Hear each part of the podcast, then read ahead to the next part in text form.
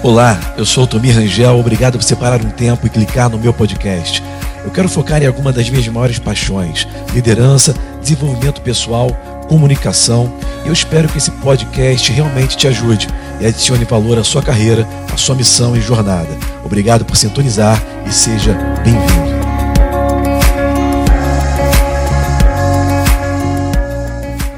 Doutor. Deu trabalho, mas a gente conseguiu. É, essas que dão trabalho são as melhores, hein?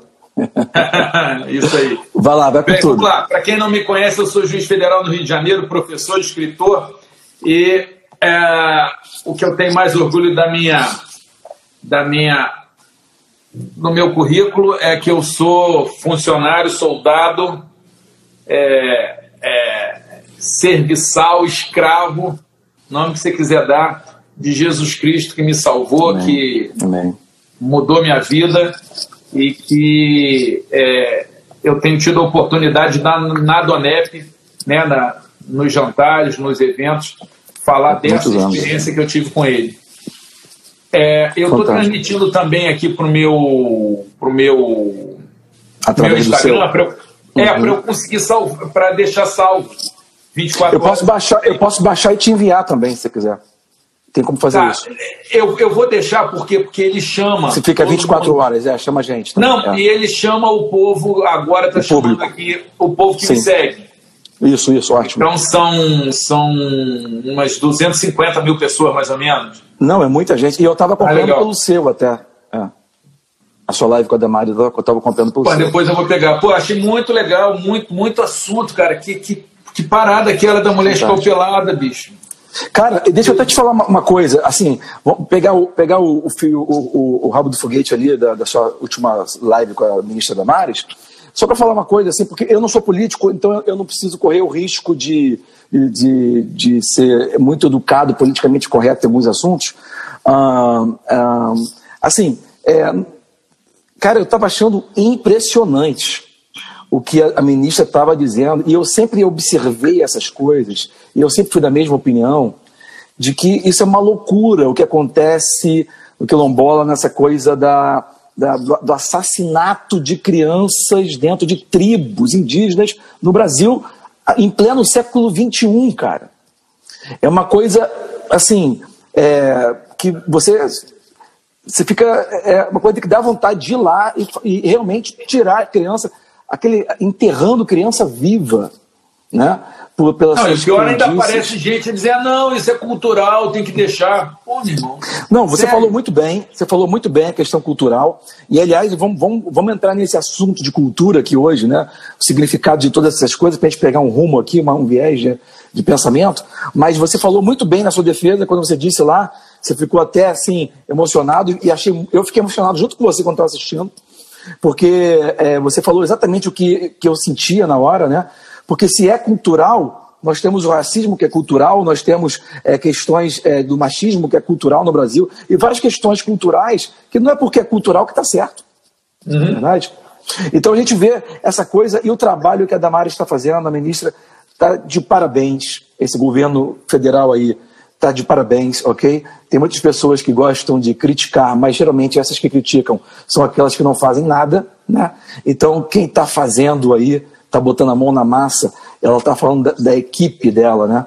Uma coisa que eu acho interessante, que eu aprendi há muitos anos atrás, doutor, é que nós não vamos é, tão longe quanto sonhamos.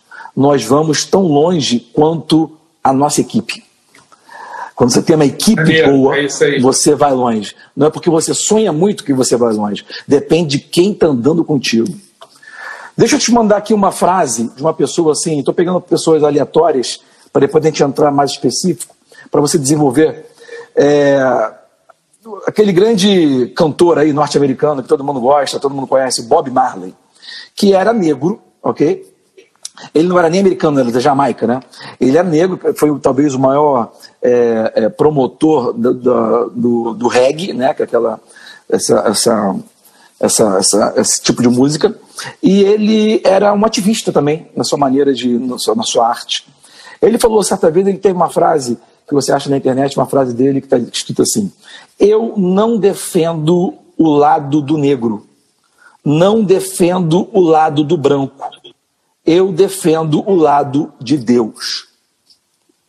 O que, que você acha disso, com essa afirmação desse homem que já faleceu, mas foi um grande, vamos dizer assim, um grande ativista, um homem que puxava pessoas, até hoje, né? Puxa muitas pessoas aí é, na sua filosofia. Ah. Bem, primeiro deixa eu só pedir desculpa aqui para o pessoal que está na minha página, que eu estou cortando metade da sua imagem, porque quando entra mensagem aqui familiar, só para não é muito, compartilhar, eu estou tendo que cortar, só para o pessoal entender, porque a imagem está ruim vai ter que continuar ruim. Tá é, bom. Mas vamos lá. Eu, eu não defendo nem o preto nem o branco. Eu, eu, eu defendo o lado de Deus, um lado de um nem de outro. É. Cara, isso é perfeito, perfeito. É, é, Deus tem que ser prioritário na vida da gente. É, Deus não pode ser só um, uma.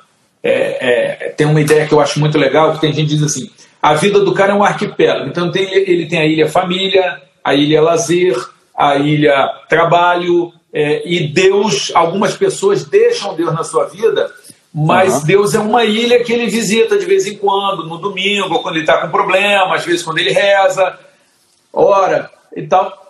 Não é essa a, a lógica, pelo menos é que a gente acredita, eu sei que você pensa assim também.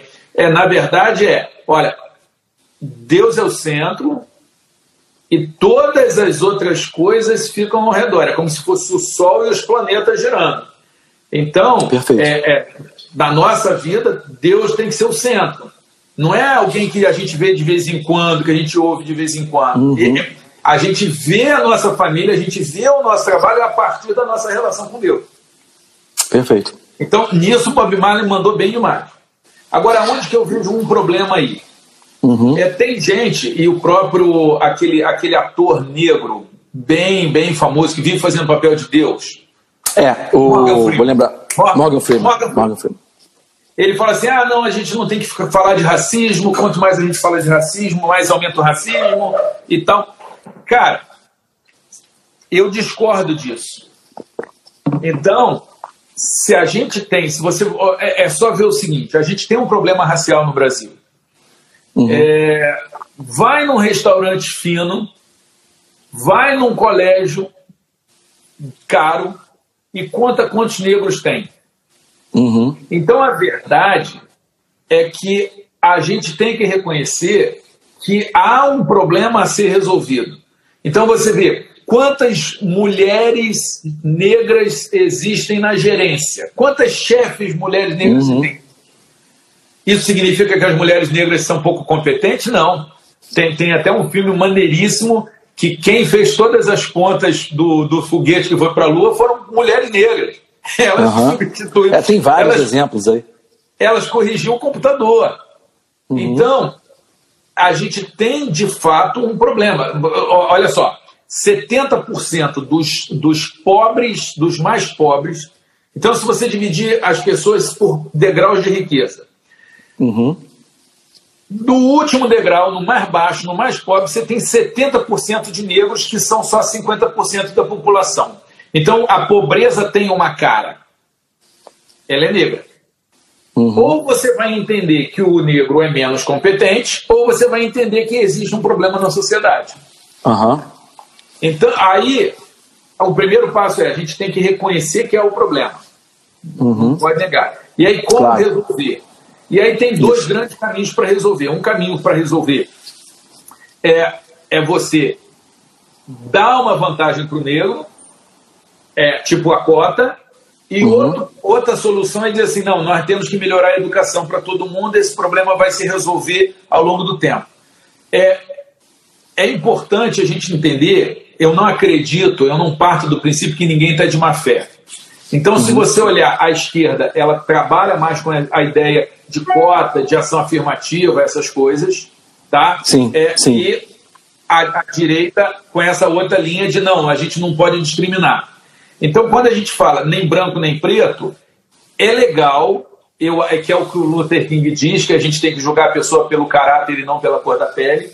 Mas se a gente fechar os olhos para uma realidade que ainda não está ideal, talvez a gente deixe de se esforçar o suficiente para corrigir o problema. Então, a frase é muito boa por um lado e por outro lado, não é que seja ruim, mas a gente tem que tomar um cuidado. Entendi. Não, fantástico. Eu, eu, foi engraçado porque eu, na verdade, William, eu, pô, a gente concorda em muita coisa. E eu, eu tô, eu peguei essa frase, eu não sabia nem da sua posição. Eu acho fantástica a sua posição. Eu acho pontualmente que você tem razão em diversas coisas. Eu, pessoalmente, acho que eu não sou a favor da cota, mas eu sou a favor, como Martin Luther King falou e você acabou de falar, sou a favor do caráter da pessoa e da disposição dela de correr atrás e querer crescer. Mas é claro que eu concordo com você que existe um distanciamento muito grande entre é, o ensino público e o privado no Brasil. Fato, concorda comigo? É um fato muito grande. E a maioria das pessoas que não tem condição né, é, financeira, econômica para pagar a escola privada, que é muito cara no Brasil, ela vai acabar tendo uma, uma, é, uma, é, uma desvantagem. Né? Mas, vou te dar alguns exemplos. Primeiro, eu não tenho números aqui, você tem muito mais número que eu e conhece bem o assunto. É, por isso que eu gosto de prestar bastante atenção no que você fala, porque para mim, o que você fala eu pondero bastante. Mas, por exemplo, na escola pública não tem só negro, concorda comigo? Também tem branco. Talvez seja menor número de brancos, não sei. Mas tem brancos, tem nordestinos, tem pardos, etc.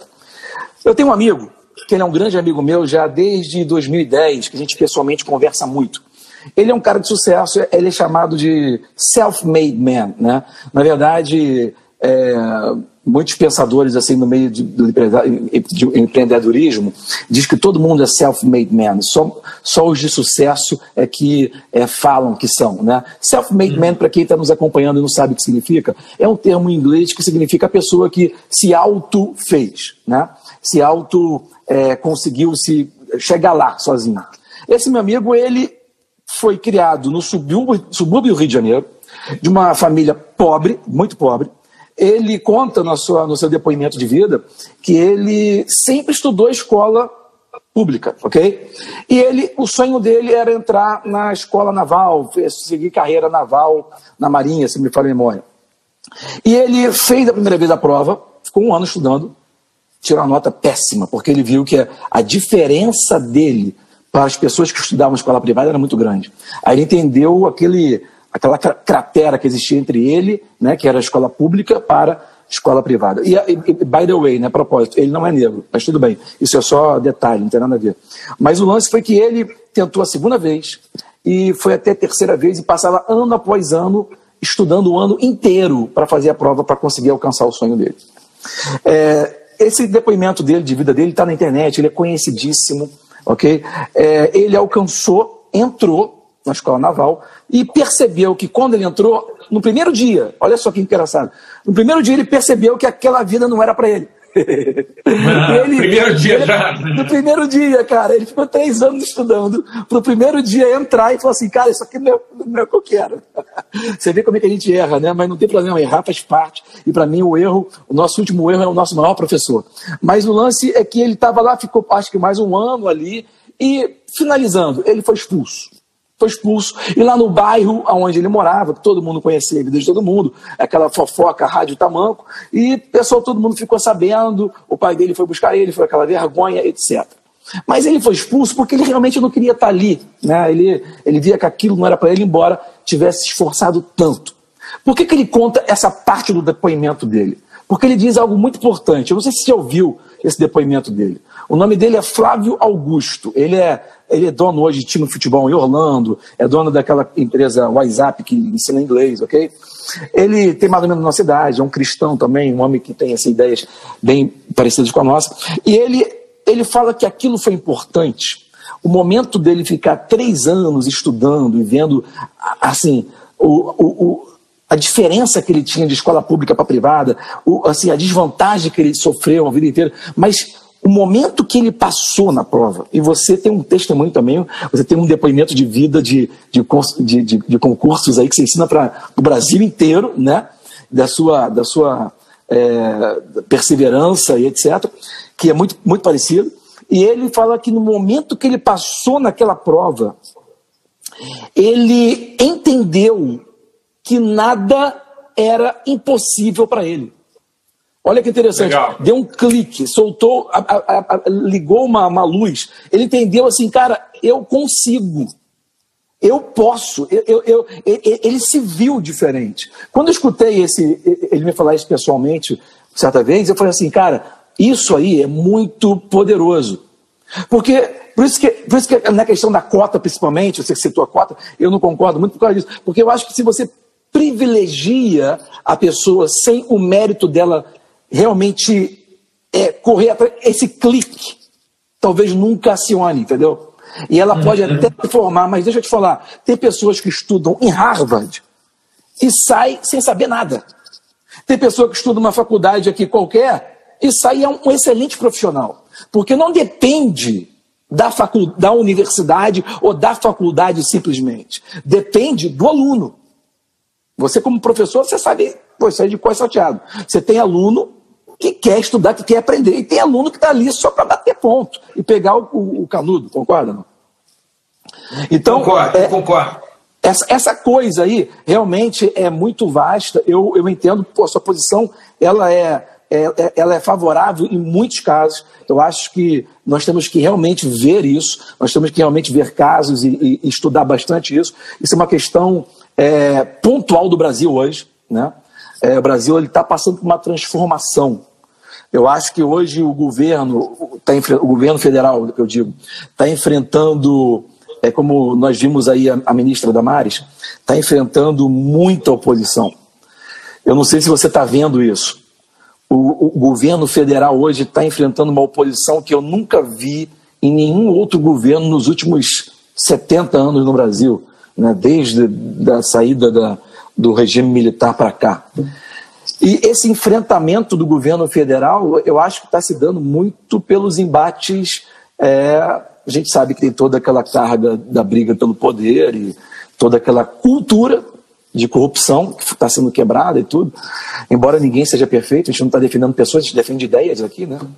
Mas é, eu creio que esse processo que o Brasil está passando, ele está mudando é, a maneira de ver, de maneira, vamos dizer assim, às vezes até forçada, né? Como nós estamos vivendo agora uma pandemia que está deixando todo mundo forçado dentro de casa, né? A gente, essa série de live que você está participando hoje, eu estou com vários amigos aí durante a semana, semana que vem, ela chama-se Uma Jornada para um Novo Você. Até eu escutei a ministra Damares falando na tua live agora que é, tá todo mundo se adaptando para uma nova realidade. Ah, eu acho que o mundo não vai ser mais o mesmo depois desse momento, né? E eu quero até dizer que para o pessoal ficar assim confiante que isso vai passar, por mais que a gente esteja sendo pressionado, isso vai passar.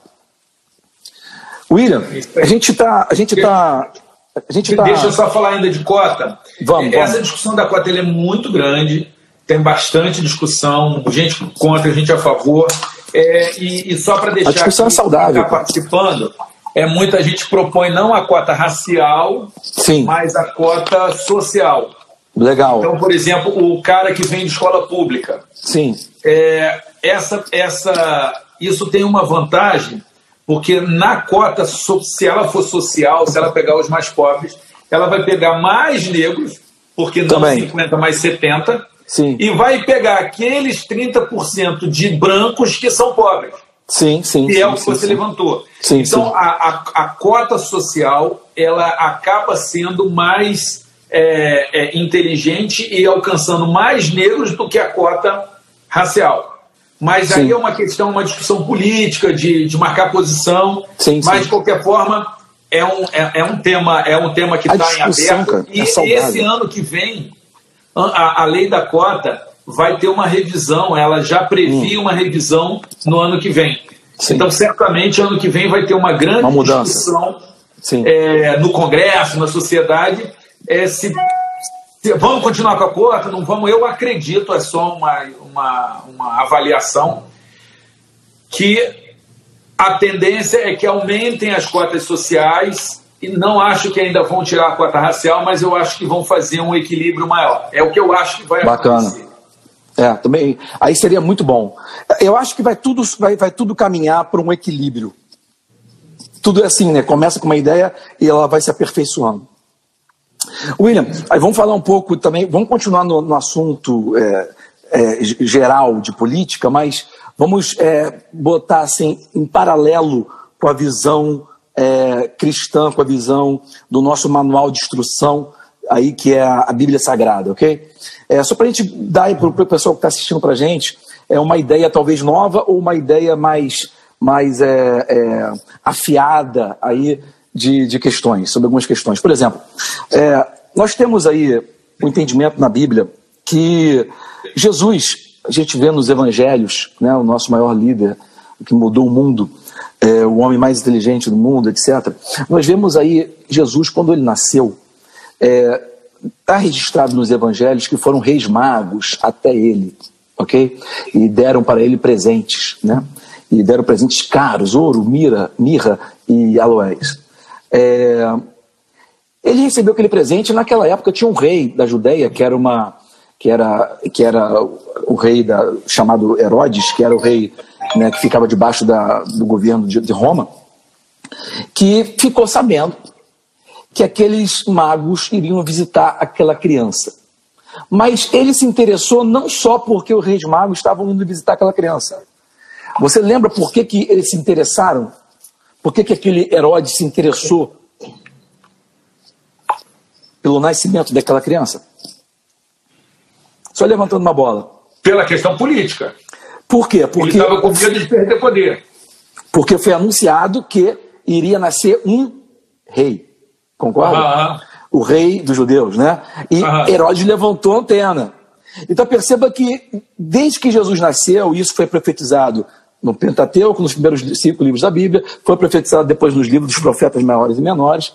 A profecia foi se afunilando. Nos evangelhos nós vemos cronologicamente, Mateus bota cronologicamente, é, o nascimento de Jesus. Jesus então nasceu como um rei. Jesus, ele, quando veio publicamente, a primeira coisa que ele veio falando foi a respeito do evangelho do reino. E a palavra evangelho, ela sofreu uma dicotomia e isso se vai estudar, vai estudar historicamente, não é o assunto aqui agora, mas passando bem rapidamente, em 1880, 88, lá atrás, depois da Guerra Civil Americana, é, e nós somos resultados muito do evangelho que veio dos Estados Unidos, né? Somos diretamente influenciados por esse evangelho, muitas vezes, a maioria das vezes. É, ela, no evangelho nos Estados Unidos, depois da Guerra Civil, que dizimou a economia, dizimou a sociedade, que matou homens, deixou mulheres sem maridos, pais sem é, crianças sem pais, ok? É, ficou difícil para continuar pregando a respeito do evangelho do reino, como Charles Finney pregava, como John Wesley pregava, ok? E começaram a pregar então um evangelho sem botar o reino, apenas vou pregar o evangelho. E começou a trazer aquele ensinamento dizendo assim: não, olha, nós é, é, essa vida aqui vai ser dura, mas nós vamos ter um lar celestial, é, nós vamos morrer e vamos para o céu. Aqui é difícil mesmo, mas Deus tem um lugar para você no céu. Jesus, na verdade, de acordo com o que nós entendemos, na pregação dele, na pregação de Paulo apóstolo e de todos os outros ali que foram discípulos de Jesus, todos eles vieram com a mensagem do reino. Nós começamos a pregar, e nós fazemos parte dessa geração, que prega somente o Evangelho, que significa o Evangelho é as boas novas. Se você prega o Evangelho, simplesmente essa palavra boas novas, eu começo a entender que a mensagem ela fica individualizada.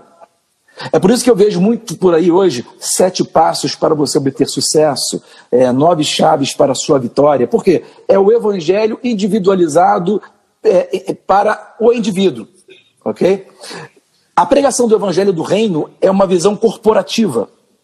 É o evangelho do reino. E nós fazemos parte de um corpo. É a visão corporativa.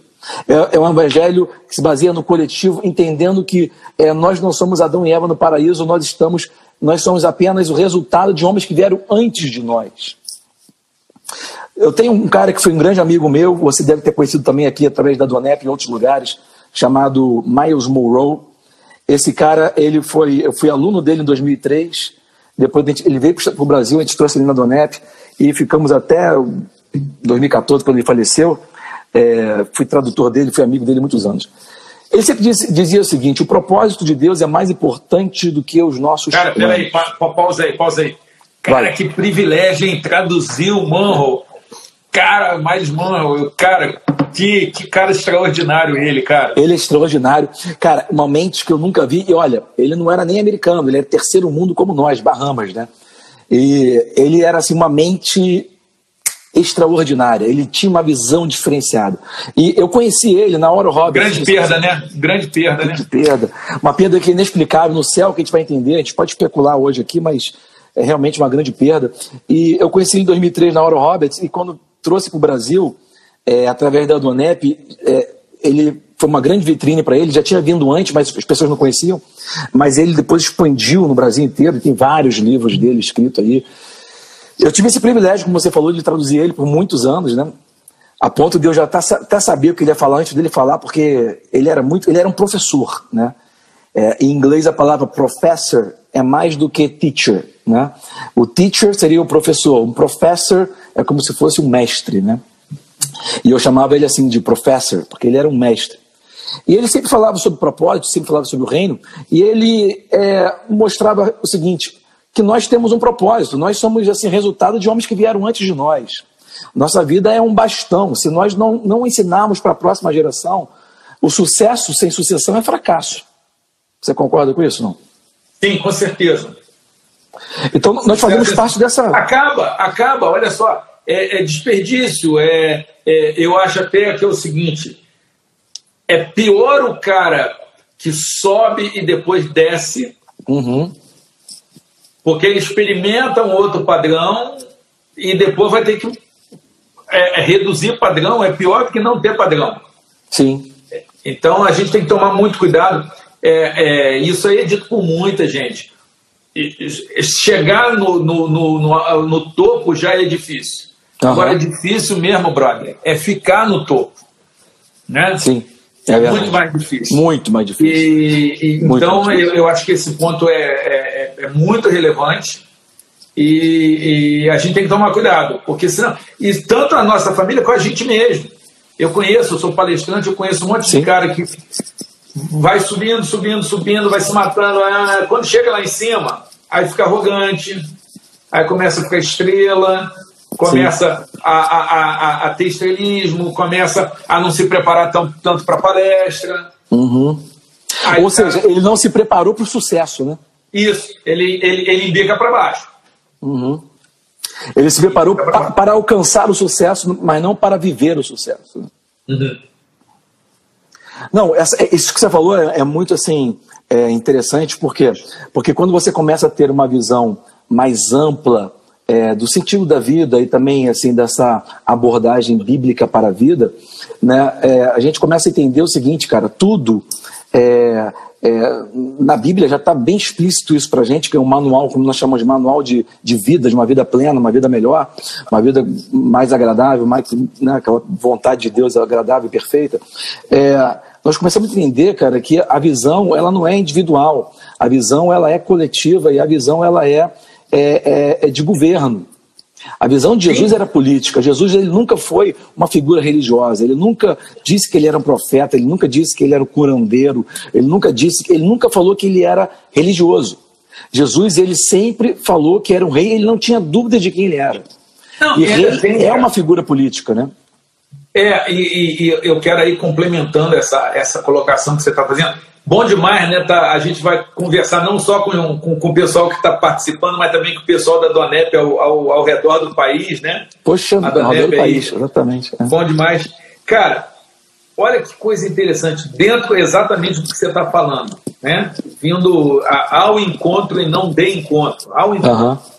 É, Jesus disse o seguinte: nós vamos é, você, as pessoas vão saber que vocês são meus discípulos uhum. se vos amardes uns aos outros. Uhum. Não é se você for rico, uhum. se você for inteligente, se você tiver doutorado, se você morar no melhor bairro. Ah, isso tudo é muito legal, mas Jesus diz assim: olha, do jeito como vocês se amarem é, é, é o código, é, isso. é o selo, é, é aquilo que vai dar. Então, quando você fala assim do reino, é o reino, não sou eu sozinho.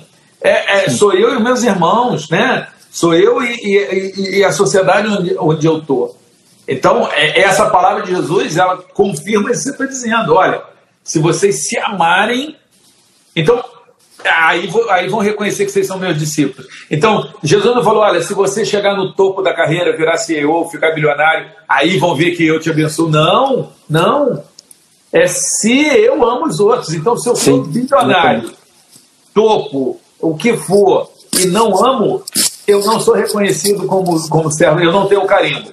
Agora, se eu for um cara mediano ou até um cara pobre, mas eu amar os outros, Deus vai olhar lá de cima e falar: aquele ali é um discípulo, aquele ali, aquele ali é, é, é, é do meu filho. Né? É, então o amor é algo cultural, né? O amor é algo cultural no reino de Deus, concorda não? É cultura do reino, né? Cultura do reino, cultura boa, né? Não é essas culturas porcaria aí de, de matar criança, nem de machismo, nem de racismo, né? Não, e falando sobre isso até, matar criança, é, machismo, racismo, é, é até bom a gente ressaltar aqui, aproveitar o gancho da sua palavra, que é o seguinte, muitas pessoas pensam que amor é você concordar com tudo que a pessoa faz. E você como pai, eu também como pai, a gente já tem filho adolescente grande, de mais de 20 anos, a gente sabe que o pai que ama o filho não concorda com tudo que ele faz, mas o amor verdadeiro vai corrigir as falhas do filho. Concorda é comigo? Aí. O isso amor aí. verdadeiro, ele, ele corrige, não só acalenta, mas ele, ele, ele provoca mudança. É, ele não só traz conforto para quando o filho está perturbado, mas ele também perturba o filho quando ele está muito confortável, né? numa situação, numa zona de conforto ali, sem querer mudança. O que, que você pode falar sobre isso? esclarecer para acho aí. É, é, é engraçado que tem muita criança, muito adolescente, muito jovem, que porque o pai não o corrige, porque o pai ou a mãe não diz não, ele não uhum. se sente amado. É, é absolutamente é, é extraordinário. Ah, tem muito Total. pai aí achando que, que o filho vai gostar Total. mais porque você uhum. só diz sim que você dá tudo. É exatamente o contrário. Pô, Isso aí os pais, os pais têm que ouvir o que você está falando agora. Deixa, deixa eu dar um exemplo. Na, a gente na escola, na faculdade, tem um professor que é, que é bonzinho, que não reprova ninguém, dá nota para todo mundo, deixa colar. Quando a gente está na faculdade, às vezes a gente, por comodismo, acha esse cara legal. Uhum. Mas quando vai passando o tempo, o professor que você respeita, é o Caxias, é o que dá matéria, é o que te ameaçou de reprovar. Cara, eu tive um professor que me reprovou duas vezes seguidas. Perfeito. E eu sou apaixonado pelo cara, porque ele falou assim: olha só o que depois. Ele é desembargador, eu encontrei ele depois que eu passei no concurso para juiz, passei em primeiro lugar. E aí eu, aí eu dei uma, uma cutucada nele e falei: pô, professor, o senhor me reprovou duas vezes, né? Ah, só para ver o que, que, ele ia falar, ele disse assim: É, eu via que você era tinha futuro, era um bom garoto, mas não acertou as questões, o que, que eu podia fazer?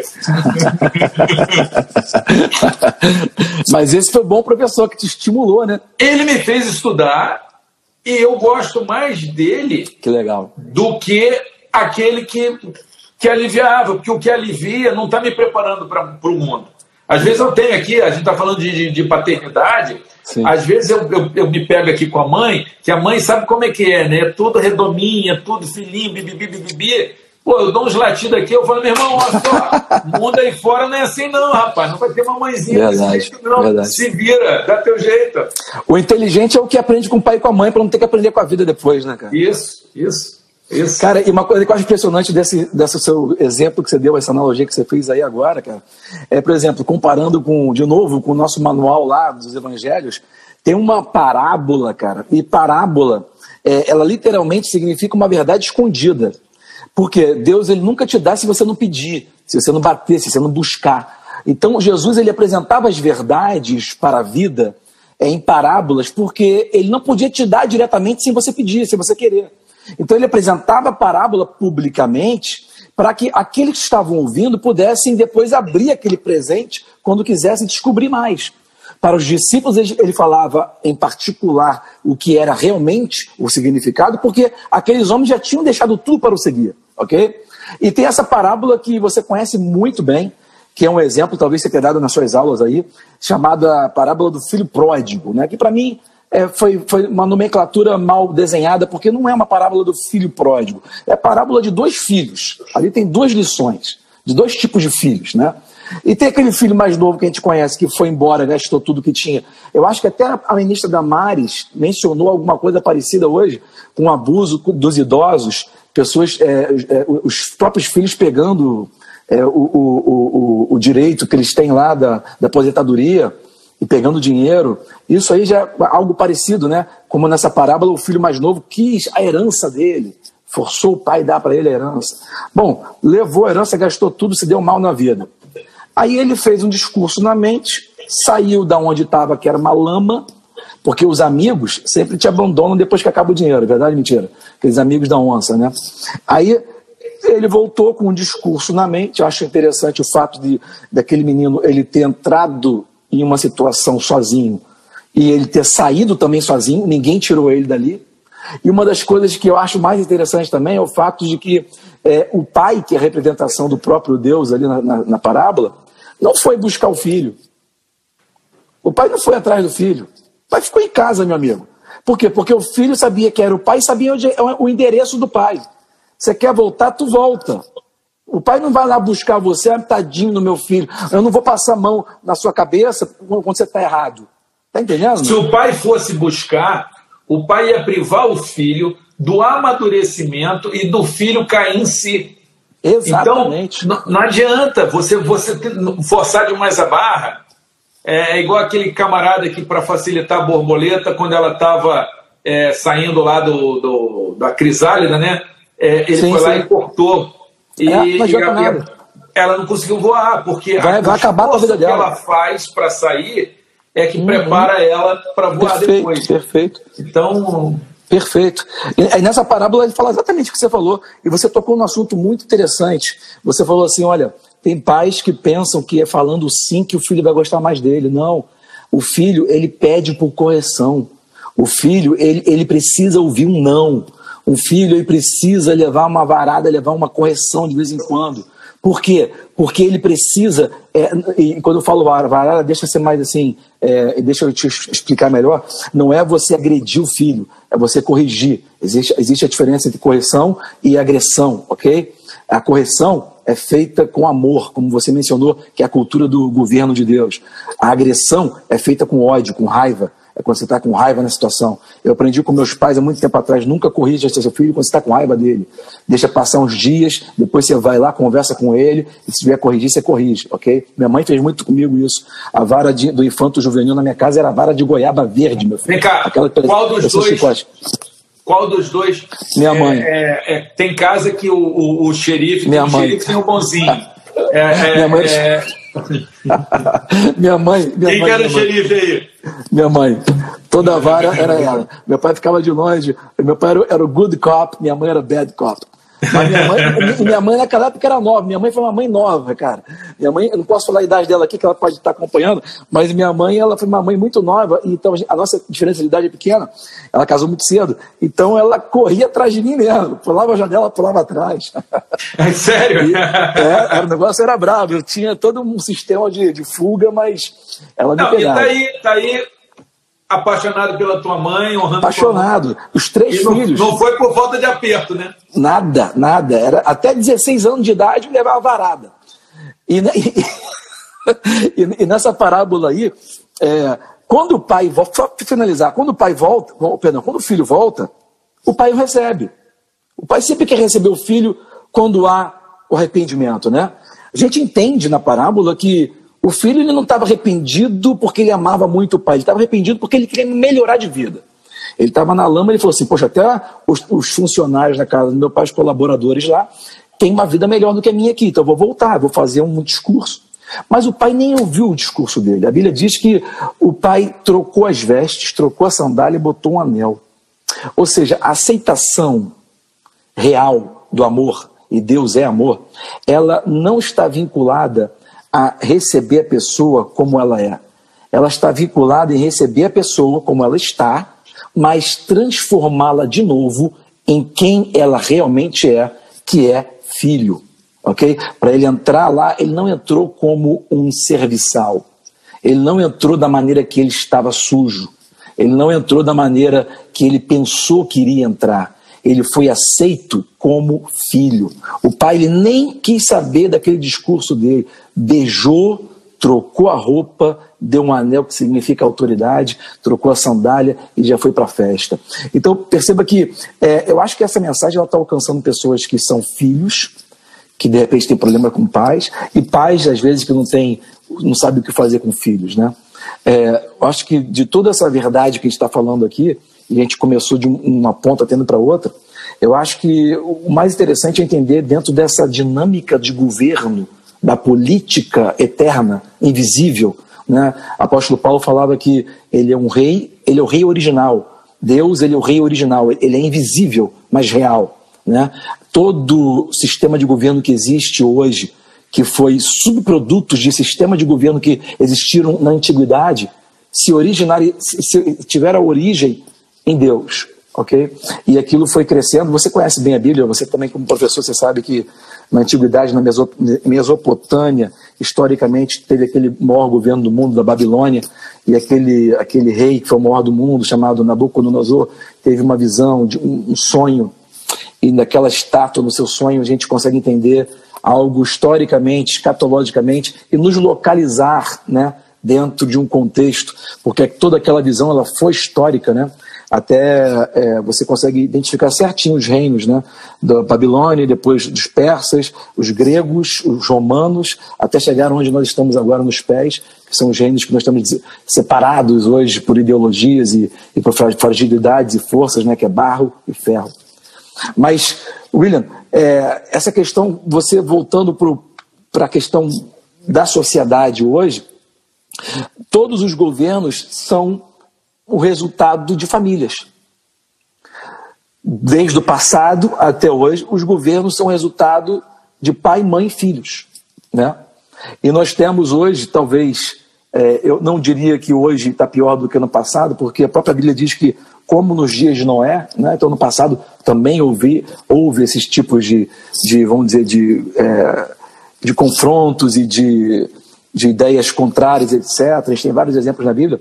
É, hoje nós temos aqui é, situações de famílias divididas, é, famílias que estão se dividindo às vezes por causa de dinheiro, por causa de ideologia. E a Bíblia nos apresenta um governo, como você bem falou, um governo do amor, né?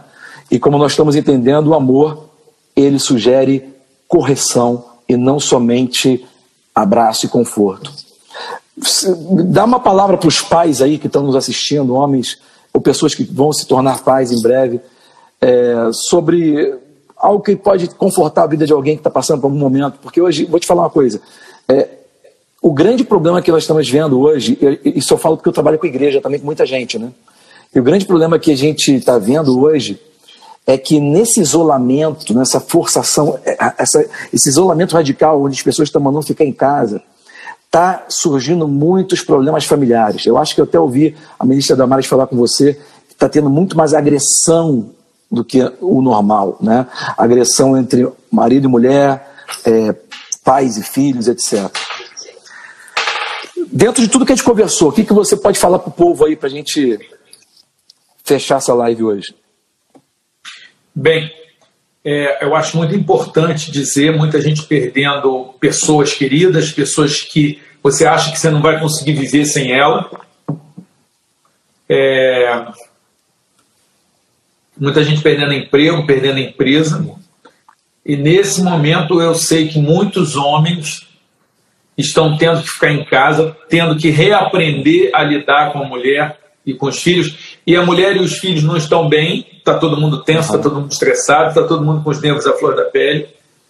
E eu sei que nesse momento é, vai ter gente aqui ouvindo que está falando assim: o que, que eu vou fazer sem emprego? Como é que eu vou me explicar dentro de casa? Eu fracassei, eu não tinha uma reserva, deu tudo errado. Pode ser o cara que perdeu o emprego, pode ser o cara que perdeu a empresa. Fala assim: agora o que, que eu faço? Não tenho como pagar meus fornecedores, como é que eu vou recomeçar? É, é, vai recomeçar com dívida, quebrado. E talvez você ache que a solução é dar cabo da própria vida. É dizer assim, eu vou sair disso aqui porque eu não aguento mais, eu não tenho que me dar. É, imagina você ter que enfrentar tudo isso. E o que eu quero dizer para essa pessoa, e com isso eu quero aproveitar esse final de nossa conversa para falar disso, é falar o seguinte, cara, o que mais teus filhos precisam é de você, quebrado, desempregado, massacrado, moído, mas ele vai ter você. É, é, é um bom começo. Porque se você for embora, meu irmão, teus filhos vão ter todos os problemas que já estão aí, que você está vendo como que é difícil enfrentar, e não vão ter um pai. Uhum. E não vão ter alguém para falar, vamos lá, vamos trabalhar, não, vamos lá, vamos mexer isso aí. Então, a palavra que eu quero deixar para essas pessoas que perderam tudo é: você não se perdeu. Você está aí. Não deixe que o teu filho perca tudo. Porque se perder você, aí sim o seu filho perdeu tudo. Pode ter perdido muita coisa, mas se tem o pai, se tem a mãe, Perfeito. ainda não perdeu tudo. Isso aí. É, é essa muito palavra bom, que eu queria deixar. Muito, muito bom, muito bom mesmo, cara. A gente não sabe a amplitude que essa mensagem está chegando e vai chegar ainda para muita gente, né? Cara, muito obrigado. Você, poxa, como sempre, é, muita palavra de valor. Estava falando com o pessoal aqui no começo da live que a nossa intenção é trazer valor, porque eu acho que ninguém vai sair dessa da mesma maneira e a gente tem que sair melhor, né?